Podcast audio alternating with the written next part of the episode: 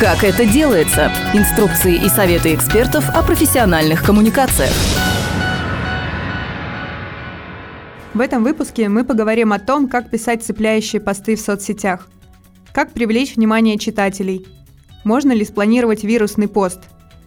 Об этом на медиаклубе «Оси Благосфера» рассказала основатель и тренер школы контента Майя Богданова. Для чего вообще НКО писать посты в соцсетях? Ключевая идея, если ее кратко сформулировать, в эффективности текстов. В том, что мы пишем тексты для соцсетей не просто, чтобы поделиться, чтобы пообщаться, чтобы лайки, чтобы там что-то. Мы пишем каждый текст зачем-то. И у нас есть несколько уровней постановки задачи, о которых я сейчас начну рассказывать. Во-первых, у вас есть этап, на котором вы находитесь. Этапов в социальных сетях бывает три. Первый этап – это набор аудитории.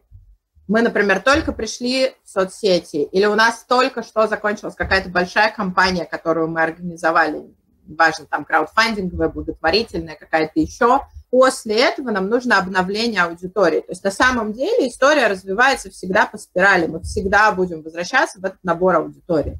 Итак, набор аудитории, потом формирование доверия, потом какая-то коммуникация. Да? Ну, продажа в широком смысле слова, когда мы хотим времени, когда мы хотим участия людей, когда мы хотим их какой-то включенности в нашу деятельность, это тоже продажи, потому что мы хотим от них какого-то действия, и оно им зачем-то. Продаем идею, мы продаем личность, да, мы продаем концепт какой-то. Вот в широком смысле слова продажа.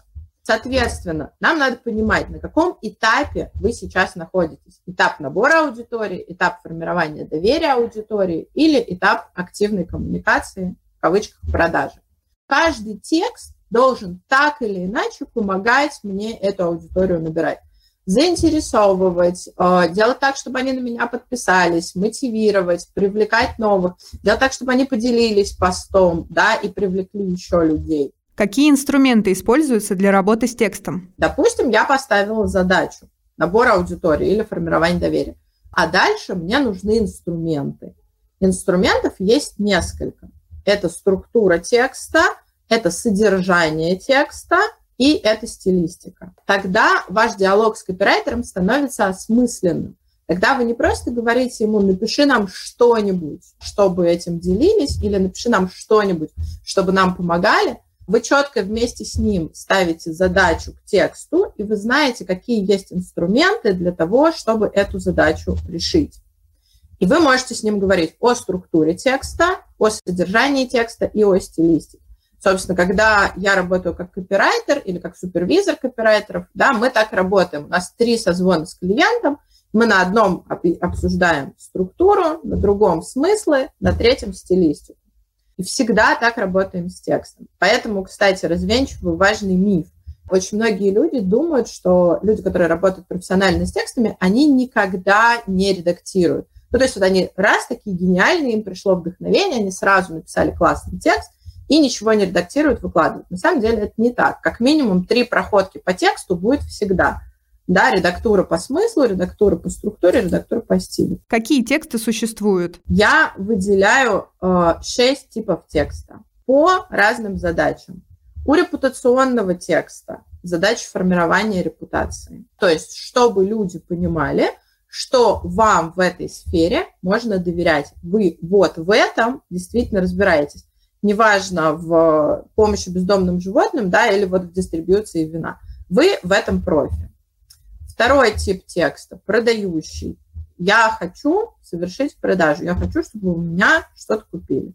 Третий тип текста, мотивирующий. Я хочу, чтобы люди включились в какую-то мою активность. Пришли ко мне работать, пришли участвовать в благотворительности, пришли участвовать в крауде. То есть совершили какое-то действие. Оно не связано напрямую с деньгами, но оно требует от людей активного действия. Четвертый тип текста, вирусный. У него задача следующая. Я хочу, чтобы этим текстом поделились. Я хочу, чтобы он разошелся по соцсетям, люди им делились, люди его обсуждали, люди дискутировали на эту тему. То есть они как минимум не остаются к этому равнодушными, и они включаются и это обсуждают.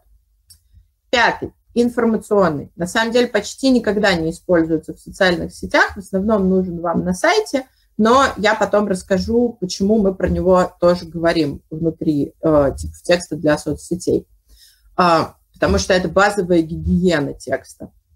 И шестой художественный, еще я называю его эмоциональный, задача эмоциональный контакт. Вот если мы говорим о текстах для благотворительных фондов, то для вас самые важные – это первый, третий и шестой. Я на них сделаю основные акценты, но про остальные все типы текста тоже, естественно, расскажу. Расскажу, как они строятся, как э, сделать так, чтобы действительно задача решалась. Да, еще важно, когда мы говорим про задачу текста. Задача всегда относится к читателю. Да? То есть это действие, которое совершает читатель. Попробуйте, вот если захотите, прямо сейчас посмотреть на какие-то тексты, которые вы писали до этого, и подумать, к какому действию вы побуждали читателя. И чаще всего окажется, что ни к какому. Окажется, что вы писали тексты с задачей «я хочу поделиться» или «я хочу рассказать», или «мне просто нужно обновить страницу», да, там, мы давно ничего не писали, или там, я рассказываю о том, что у нас происходит. И очень часто это не работает. Ну, то есть вы не ставите задачу к тексту, и ничего не происходит, как следствие. Если задача поделиться, то в тот момент, когда вы опубликовали пост, она как бы выполнена. Да, ну все, вы поделились. А вот если задача побудить людей к дискуссии, если задача побудить людей делиться вашим постом или участвовать в ваших активностях, то тогда вы пишете текст по-другому, вы его формируете по-другому.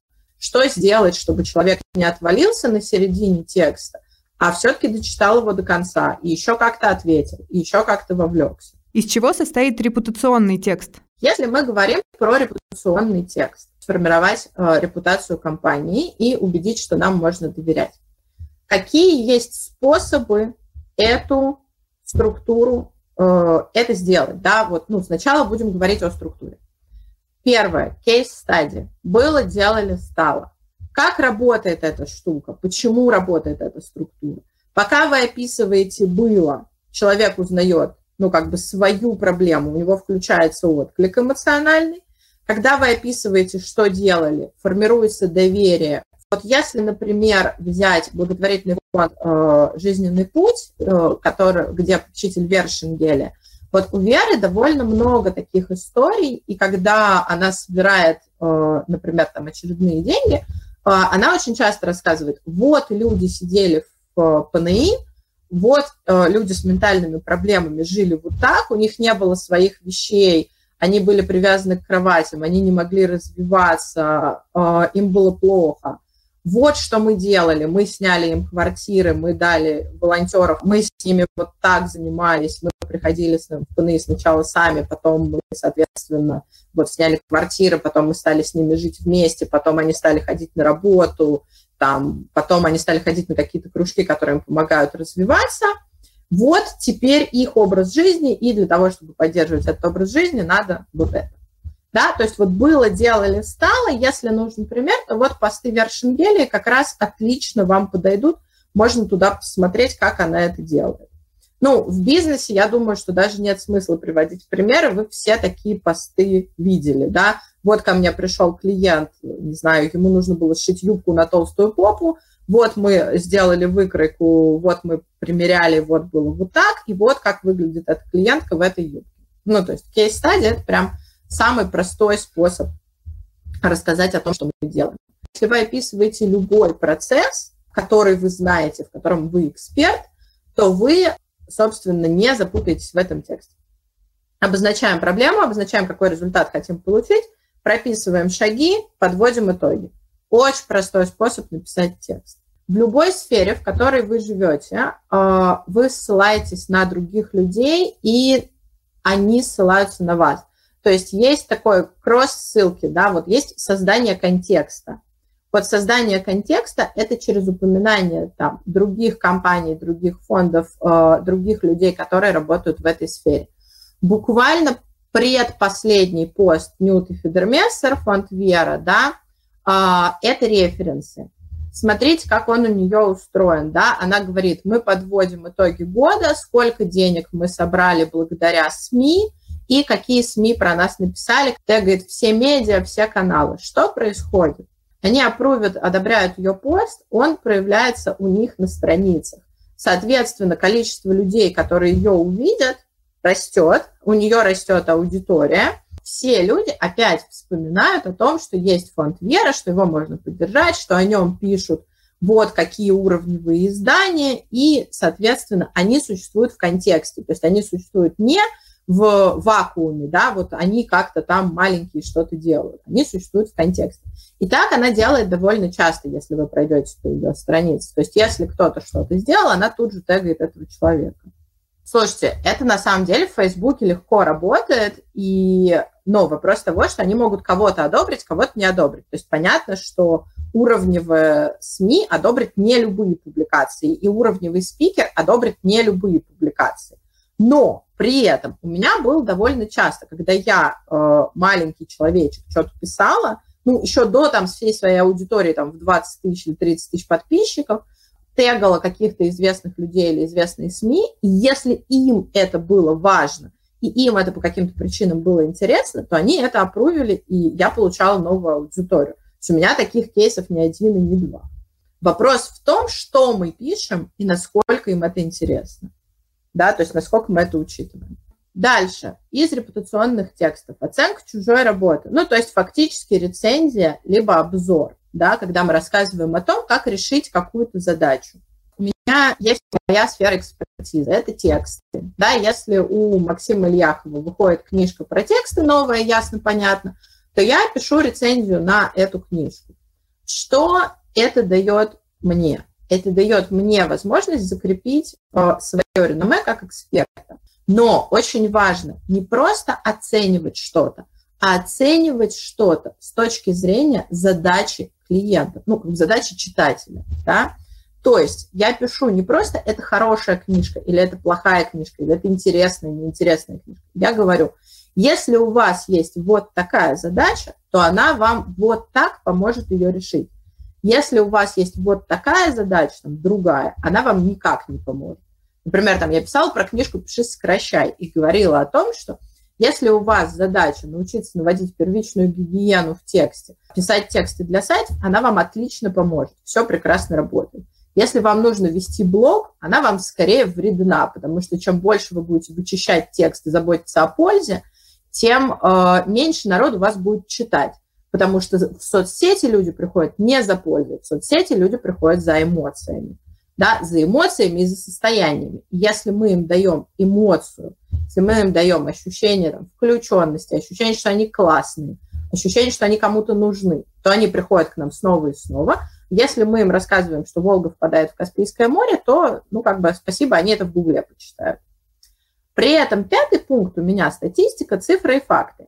Как же так, да, казалось бы, противоречие. Майя говорит, что польза и факты не особо нужны в соцсетях, при этом предлагает в репутационных текстах их использовать. На самом деле, это хороший способ зайти в СМИ и обратить на себя внимание СМИ. Если у вас есть собственная статистика по отрасли, в которой вы работаете, то вы всегда будете интересны журналистам, потому что у них по вашей отрасли собственной статистики нет, они ее не считают. Если вы что-то анализируете да, в своей отрасли, вы всегда будете интересны СМИ, потому что у них по вам аналитики нет. И факты – это то, что всегда располагает к нам людей. То есть вот что мы сделали. Вот с кем мы пообщались, вот с кем мы поговорили, вот как это изменило ситуацию в целом по отрасли. И это то, что формирует доверие. Ну и понятно, что если есть всякие внутренние награды, признания внутри отрасли, и мы их получаем, то об этом тоже имеет смысл рассказывать, и это тоже формирует репутацию. Как создавать мотивирующий текст? Значит, задача этого текста – вызвать желание сопричастности, захотеть с вами работать, захотеть участвовать в вашем проекте, захотеть вас поддерживать. Когда я выпускала первую свою книжку, мне нужно было там за месяц собрать 300 тысяч. И я каждый день думала о том, что же написать такого в соцсетях, чтобы еще какое-то количество людей пришло, еще какое-то количество людей э, поддержало. Нам тогда нужно было там, ну, больше тысячи, полторы тысячи человек, да, чтобы это все случилось. Поэтому нам нужны были какие-то более серьезные инвестиции, чтобы, значит, вот это все случилось за месяц. И мы придумали с командой некоторое количество решений да, для того, чтобы людей мотивировать. Ну, то есть мы проанализировали, что у нас работает, и осталось несколько способов. Во-первых, человек должен понимать, зачем ему в этом участвовать. Выгода может быть материальной и нематериальной в мотивирующих постах. Ну, понятно, что если мы ищем сотрудников на работу, да, то выгода материальная. Вот наша зарплата, вот какой мы работодатель, вот какую пользу мы приносим, и, собственно, приходите, участвуйте, там, работайте с нами, у вас будет вот такая зарплата, вот такой работодатель, вот такое ощущение пользы от своей работы. Нематериальную, если как раз мы занимаемся какими-то благотворительными проектами. Как строится такой текст? Формулировка позиции. Вот какую несправедливость я вижу, какую ситуацию я вижу. И мне кажется, что она должна быть изменена. Вот что я сделал для того, чтобы эту ситуацию изменить уже. И, соответственно, вот что вы можете сделать для того, чтобы изменить эту ситуацию. Вот что будет. Дальше. Это не единственный способ. Включить людей, создать ощущение причастности когда, например, фонд «Старость в радость» рассказывает про то, как они собирают подарки для домов престарелых к Новому году, они очень часто используют вот эту схему, что мы уже вот сколько всего собрали, мы уже вот сколько всего сделали, мы уже вот сколько жизней изменили. И вы тоже можете в этом участвовать, вы можете быть причастными к этой истории люди участвуют деньгами, люди развозят эти подарки сами по домам престарелых, придумывают для них какие-то концерты и так далее. Причем они рассказывают про это так, что ты вписываешься, даже не замечаешь, как ты это делаешь. Ну, то есть э, в какой-то момент э, я, ну, в принципе, каждый год участвую и стараюсь там либо денег перечислить, либо подарки собрать. В какой-то момент я вписалась развозить эти подарки. Третья штука, которая как бы манипулятивно не выглядела, вот, отлично, ровно прозвучало слово манипуляция, и я сейчас про это расскажу, про манипуляции и так далее. Значит, вот это третий способ э, организации текста выглядит довольно манипуляторским. Да? Вот это low-hanging fruit, низковисящий фрукт, то есть мы сейчас вместе с вами делаем вот это, вот наша цель, вот насколько мы к ней приблизились, а, вот зачем это нужно, гоу. Я выглядит абсолютно манипуляторски, но работает. По поводу манипуляций, я ужасно люблю фразу Галины Юзефович, когда была травля Страбинец по поводу ее книги. Посмотри на него. Вся литература – это глобальная манипуляция, потому что задача художественной литературы вызвать у людей ощущение причастности, вызвать у людей эмоции – и если бы Анна Каренина не вызывала у нас ощущение сопереживания, не вызывала у нас эмоций, мы бы ее не дочитали. Люди, которые в «Войне и мир» читают части только про мир, читают их благодаря эмоциям, благодаря тому, что Лев Толстой манипулирует их эмоциональным состоянием. Собственно, так устроена вся художественная литература. Поэтому обсуждать, осуждать текст за то, что он манипулятивный, это осуждать его за то, что он существует. Это прямая цитата из Юзефовича. Я очень близка к ней по этой позиции и считаю, что поскольку социальные сети гораздо ближе к художественной литературе, чем к бизнес-текстам, пресс-релизам и аналитическим отчетам, мы никуда не денемся от некоторой эмоциональной манипуляции. Вот, поэтому, собственно, у нас с вами нет вариантов. Если мы хотим отклик, мы будем манипулировать. Если мы посмотрим на посты Лили Ким, Манипулятивны ли они? Да, конечно. Вызывают ли они желание сопричастности? Да, конечно. Да, вызывает ли Арина Холина эмоциональный отклик? Да, конечно. Эмоциональная манипуляция ли это? Решите сами. Манипуляция – это в любом случае управление вниманием.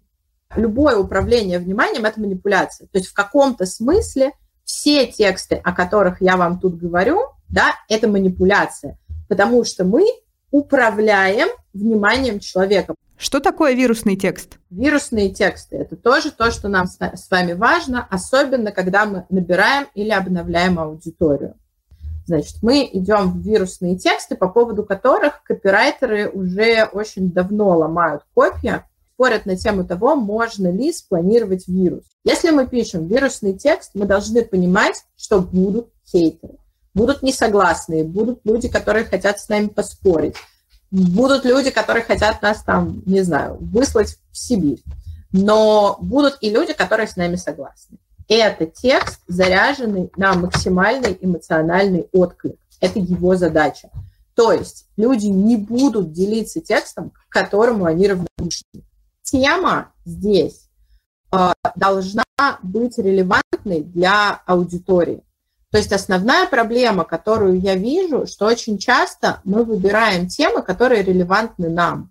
Мы пытаемся рассказывать про то, что происходит у нас. И в этом смысле крутой пример – это снова фонд Вера. Если вы зайдете на их бизнес-страницу, то первый же пост, который вы увидите, он будет про то, как говорить э, о горе, да, как быть рядом с человеком, которому плохо. То есть, смотрите, они не пытаются все время рассказывать о том, что они делают.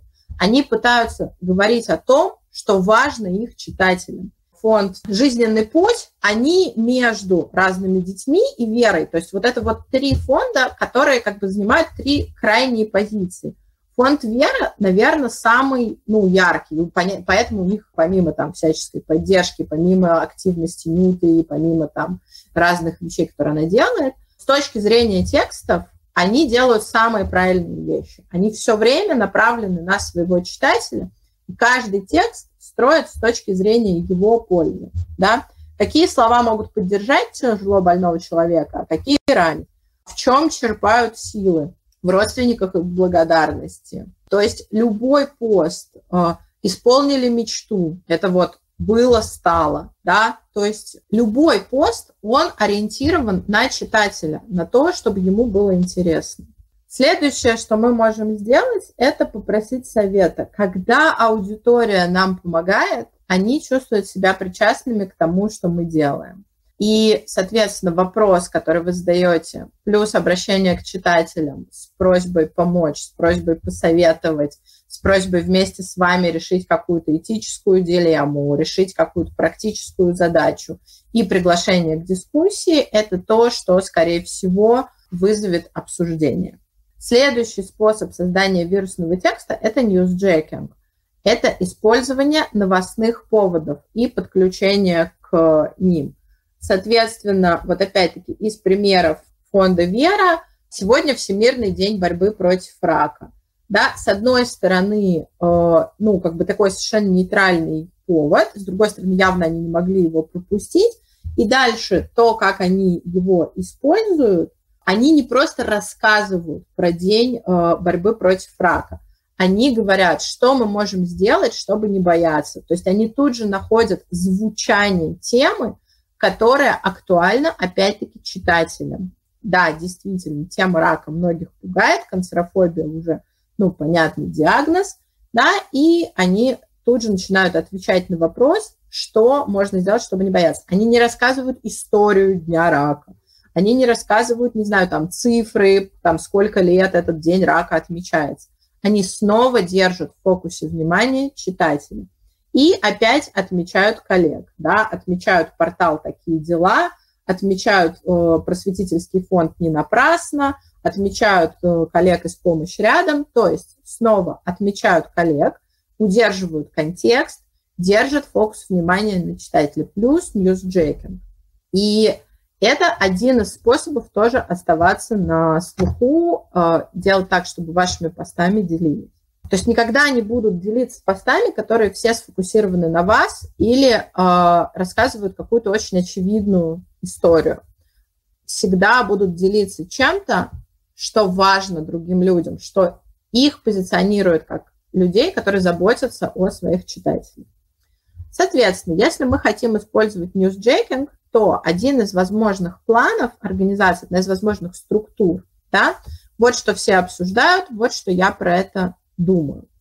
А, то есть, условно, все обсуждают там, не знаю, новый э, сериал, э, да, вся лента обсуждает новый какой-то сериал или там новую серию популярного сериала, э, и мы прикрепляем свою тему к этому, да, через образы героев, через проблемы, которые решают герои, с которыми они сталкиваются, через свою эмоциональную реакцию на этот сериал. Да, мы притаскиваем туда свою тему, формулируем свою позицию, обосновываем ее, рассказываем, почему позиция именно такая, и приглашаем людей к дискуссии. То есть вот это способ использовать э, то есть новостные темы. Да, это то, что вы можете делать. Но еще раз, вот для вирусных текстов максимально важно – чтобы вы были сфокусированы на читателе, чтобы все время у вас в фокусе внимания был он. То есть чем больше вы пишете о себе, тем меньше будет репостов, тем меньше будет любой эмоциональной реакции. Чем может быть полезен информационный текст? Как правило, это текст для сайта. Именно поэтому структуры здесь там текст о компании, текст об услуге и так далее. Но в чем его фишка?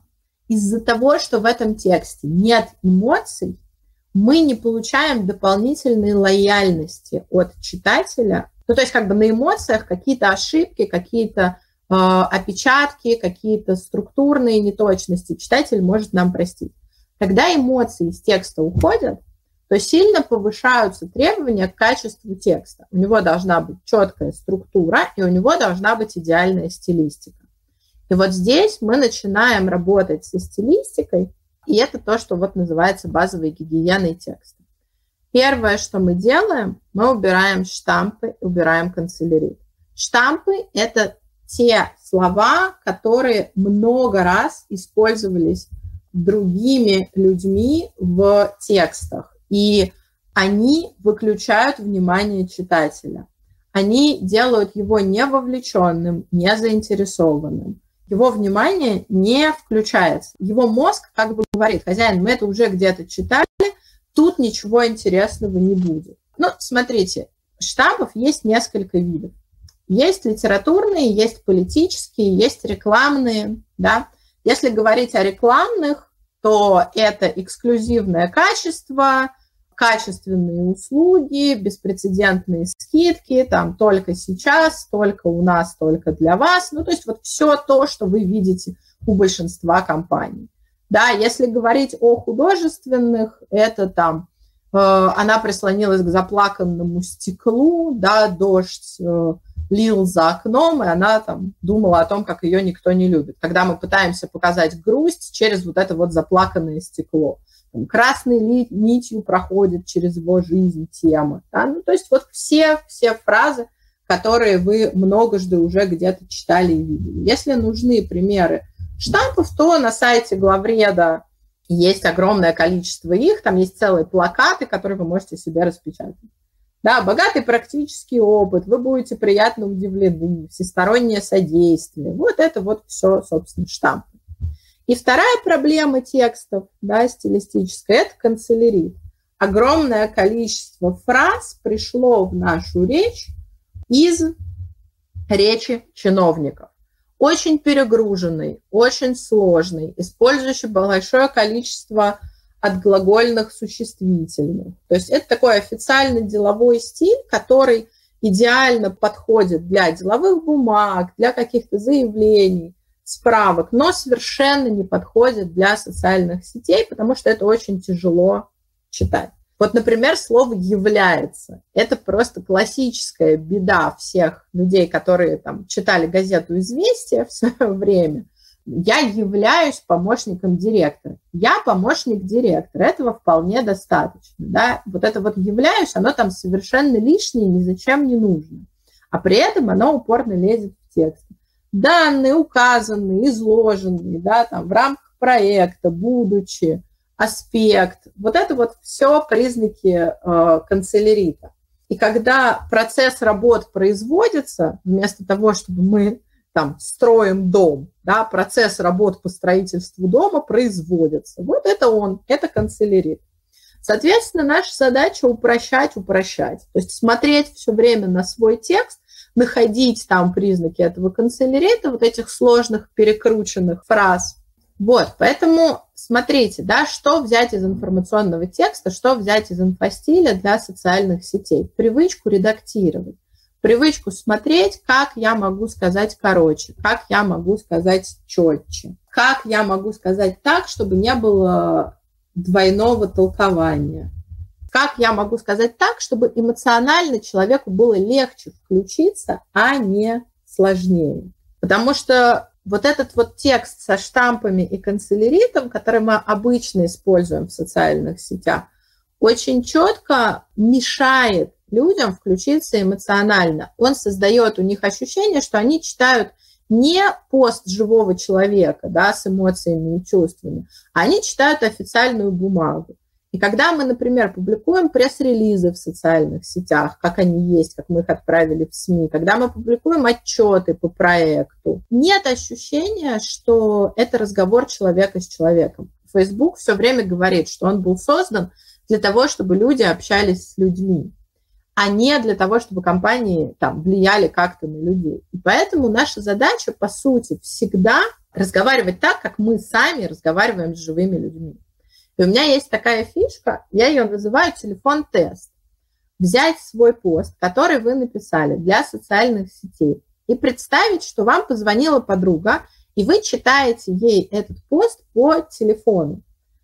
И подумать, как она отреагирует. То есть будет ли у нее ну, ощущение, что это нормальный текст, да, и с вами все хорошо, и вы действительно всегда так разговариваете, или у нее будет ощущение, что это отчет э, там, какой-то компании на съезде, и вы заболели, и с кем-то ее перепутали. И вот если взять, например, текст «Дома с маяком», ну вот любой с их страницы, сегодня день рождения там актрисы, прекрасной мамы и красивой девушки Даши Мельниковой. 2018 года Даша, там, член попечительского совета благотворительного фонда «Дом с маяком». Спасибо, Даша, за поддержку и внимание. То это человеческий текст. И так мы разговариваем, и это нормально. Да? А если там фонд пишет, старт состоялся, на выходных прошли первые лекции по организации домашней среды нашими специалистами из города Мытищи, то это отчет, это не то, как мы разговариваем в жизни, это отчет о проделанной работе. То есть это вот как раз тот самый канцелярит. Для чего нужен художественный текст? Очень важно еще понимать такую штуку, и мы сейчас перейдем на этом фоне к художественным текстам, что за каждым успешным фондом, за каждым успешным бизнес-проектом стоит человек. И мы фактически сейчас с вами вплотную к этому подошли, да, что социальные сети – это разговор людей, заинтересованных друг в друге. Им либо интересно друг с другом, либо нет. И ваша задача, чтобы с вами было интересно, чтобы с вами хотелось разговаривать. Это значит, что у вас есть лицо, и у вас есть эмоции. И если вы посмотрите на личные страницы успешных руководителей фонда, там никогда не будет постов только о фонде и только помогите. Там всегда будут личные истории про усталость, про смелость, про политические какие-то сомнения и верования, про семью, про детей, про еще что-то. И вот это, собственно, и есть то, что я называю эмоциональные тексты или художественные тексты. Их единственная задача – эмоциональный контакт с читателем. У него нет другой задачи. Мы не пытаемся куда-то человека привести, мы не пытаемся добиться от него какой-то реакции. Мы не пытаемся его на что-то спровоцировать. Наша единственная задача – это эмоциональный матч и узнавание.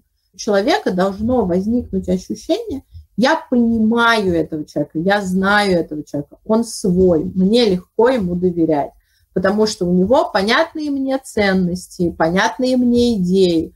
Он так же, как и я, варит макароны своим детям, бегает по утрам – переживает из-за, там, не знаю, умерших родителей, каких-то недоговоренностей с ними и так далее. По сути, этот текст нам нужен для выстраивания вот этого долгосрочного эмоционального контакта, долгосрочной привязки. У меня здесь нет каких-то четких рекомендаций, ну, то есть, естественно, поскольку это в большей степени художественный текст, мы для структуры можем использовать любой сюжет художественного текста. Да, если посмотреть книжку Польти «36 сюжетов», там будет огромное количество вариантов.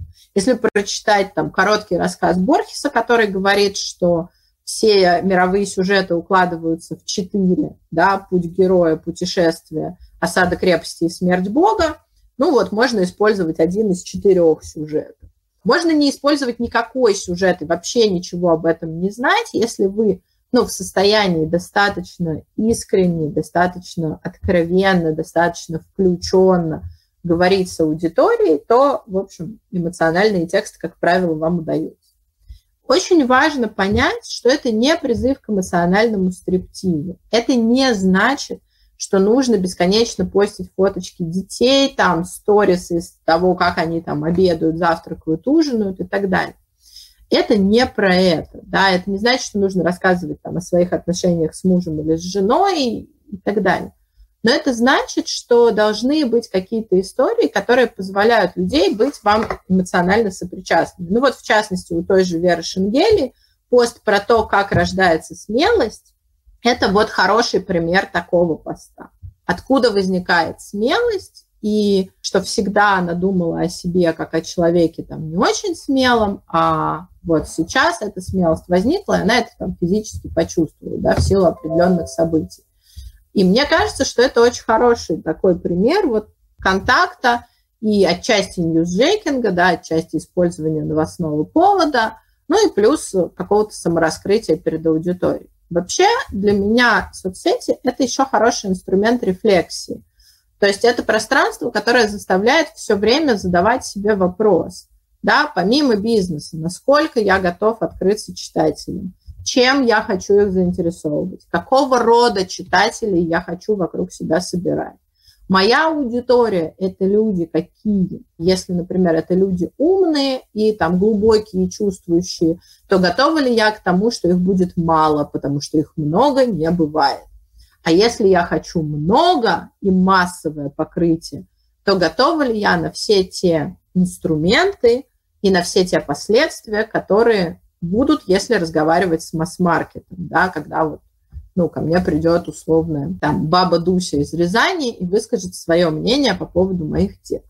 Ну, это правда такой предмет для размышлений. То есть, что мы готовы показывать, какую эмоцию, сколько этой эмоции, сколько мы этого готовы давать и, ну, соответственно, зачем, что глобально мы делаем. Как писать продающий текст? Единственный тип текста, про который я вам не рассказала, это был, собственно, продающий. Я его оставила на финал. Это текст, который побуждает человека к конкретному действию. Да? То есть его задача – это, чтобы после этого человек написал, позвонил, там, побежал, зарегистрировался и так далее. Есть э, несколько тоже схем, естественно, как мы можем писать такого рода тексты, чтобы ну, блог не превращался в тексты, написанные под копирку. Но люблю я из этих схем только одну, третью, и поэтому, собственно, про нее вам и расскажу, потому что все остальные довольно специфичны. Третья схема – это фактически копия четырехчастной структуры Аристотеля. Она древняя, но, в общем, э, при этом абсолютно рабочая. И самое главное, она единственная, которая заставляет вас думать о читателе. Вот если даже вы пишете пост по Бенсивенге, хотя это гениальный американский копирайтер, то вы все равно как будто бы сконцентрированы на своем продукте, на своей теме, да, на своем там этом фонде или на своем бизнесе. Проблема, обещания, доводы, решения. Вот что у вас болит, вот что мы с этим сделаем, вот аргументы, почему мы это умеем, вот подводим к решению. То есть мы все время как бы говорим о себе. А Аида дает нам на самом деле очень много свободы. Внимание, интерес, желание, действие. Это не то, что происходит с вами, это то, что происходит с вашим читателем. Это его внимание вы каким-то образом должны поймать.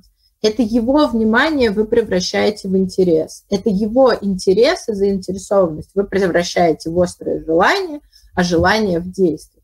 То есть вы все время сфокусированы на читателе как можно поймать внимание, если из уже инструмента. Например, начать текст с нано-сторителлинга, с короткой историей, буквально укладывающейся в пару предложений. Например, там, взять героя Васю и сделать, не знаю, его руководителем банка, который э, там сидит после неудачного совещания с сотрудниками у себя в кабинете – и он зол, и нам нужно это показать. Да? Только мы не будем писать Вася, руководитель банка, он провел неудачное совещание и сидит в кабинете. Мы говорим там, дверь за последним сотрудником закрылась, э, Василий устало опустил голову на руки и подумал, что разговоры с людьми ему не удаются. Вот он, захват внимания. Мы создали какую-то мизансцену, мы погрузили туда читателя, у него мозг занят, он создает визуальную картинку закрывающейся двери, человека, который сидит за столом, опускает голову на руки, да, он расстроен тем, как все прошло. За счет этого случился захват внимания. Дальше нам нужно это внимание превратить в интерес. Интерес – это всегда что-то про самого человека, который читает. Соответственно, мы ему говорим, например, у вас бывали наверняка неудачные встречи, да, встречи, после которых вы выходили разочарованным, понимали, что собеседник вас не услышит. Вот, мы ситуацию Василия закончили, перешли к читателю, получили его интерес за счет того, что мы разговариваем с ним о его проблемах, вызвать у него желание про эти проблемы ну, как-то поработать, да, и их решить. И наверняка вы искали разные способы решить эту проблему. Вот это не сработало, вот это не сработало, вот это не сработало. Есть ли что-то, что да, действительно поможет? Да, у нас есть вот такое решение, давайте разберем. То есть мы все время включены в читателя, все время разговариваем а с ним, б про него. И поэтому эта схема, в общем, мне кажется наиболее интересной и наиболее рабочей. Захват внимания можно не обязательно делать через сторителлинг. Это могут быть какие-то необычные цифры, которые мы знаем, какие-то необычные факты, которые произошли в нашей отрасли. Это может быть какая-то интересная цитата. Хочу поговорить э, о манипуляциях в тексте. Я могу начать с цитаты Юзефович, что любой удачный текст, по сути, своей манипуляции. Обвинять его в манипулятивности – это обвинять его в том, что он существует.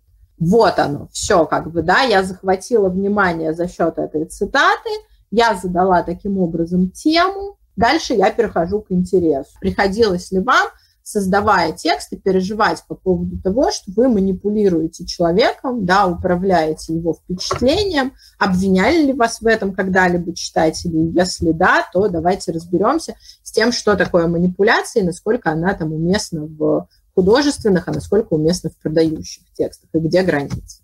Вот это способ, собственно, взаимодействия с читателем, да, когда я все время держу его в фокусе внимания.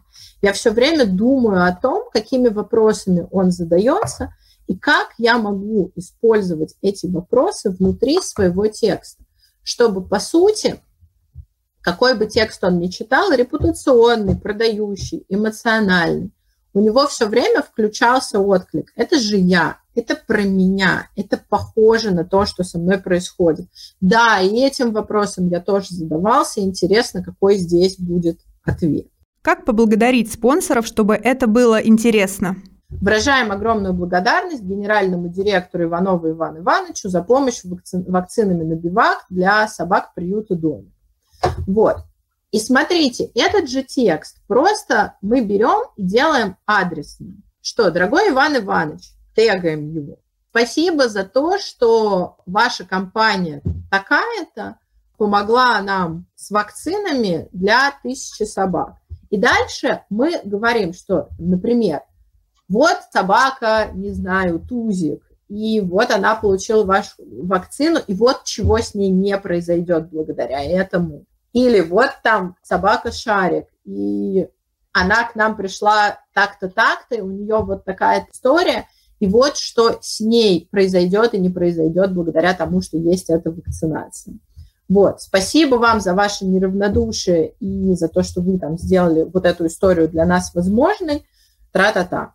Вот без от всего сердца, без за помощь бездомным животным, без вот этого всего, потому что это как раз штампы и канцелярит, мы можем просто благодаря коротким историям про этих собак, благодаря рассказу о том, чем э, эта вакцина помогла, для чего она была нужна, как это взаимодействие было устроено. Да, мы можем эту благодарность написать совсем по-другому, так что она будет звучать по-человечески. Это если у нас задача просто поблагодарить. Если у нас задача, например, поблагодарить и при этом привлечь других людей тоже к участию, мы можем сделать по-другому. Мы можем сказать, вот Иван Иванович, спасибо ему, кстати, большое, огромное, тра-та-та, он сделал вот что, вот как. Мы получили вот какие результаты. И если ваша компания да, тоже заинтересована в том, чтобы поучаствовать в благотворительности, то вы можете сделать то же самое, вот что, вот как.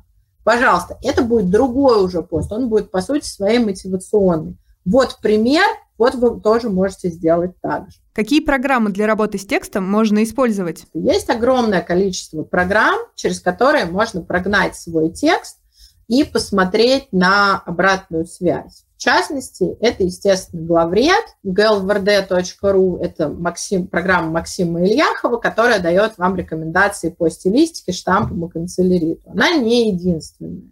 Та же программа «Орфограммка», которая традиционно проверяет пунктуацию и орфографию, она сейчас тоже дает рекомендации по стилистике, и тоже ею можно воспользоваться. Как слышится, так и пишется, орфограммка с двумя «м», соответственно, это тоже то, чем можно воспользоваться.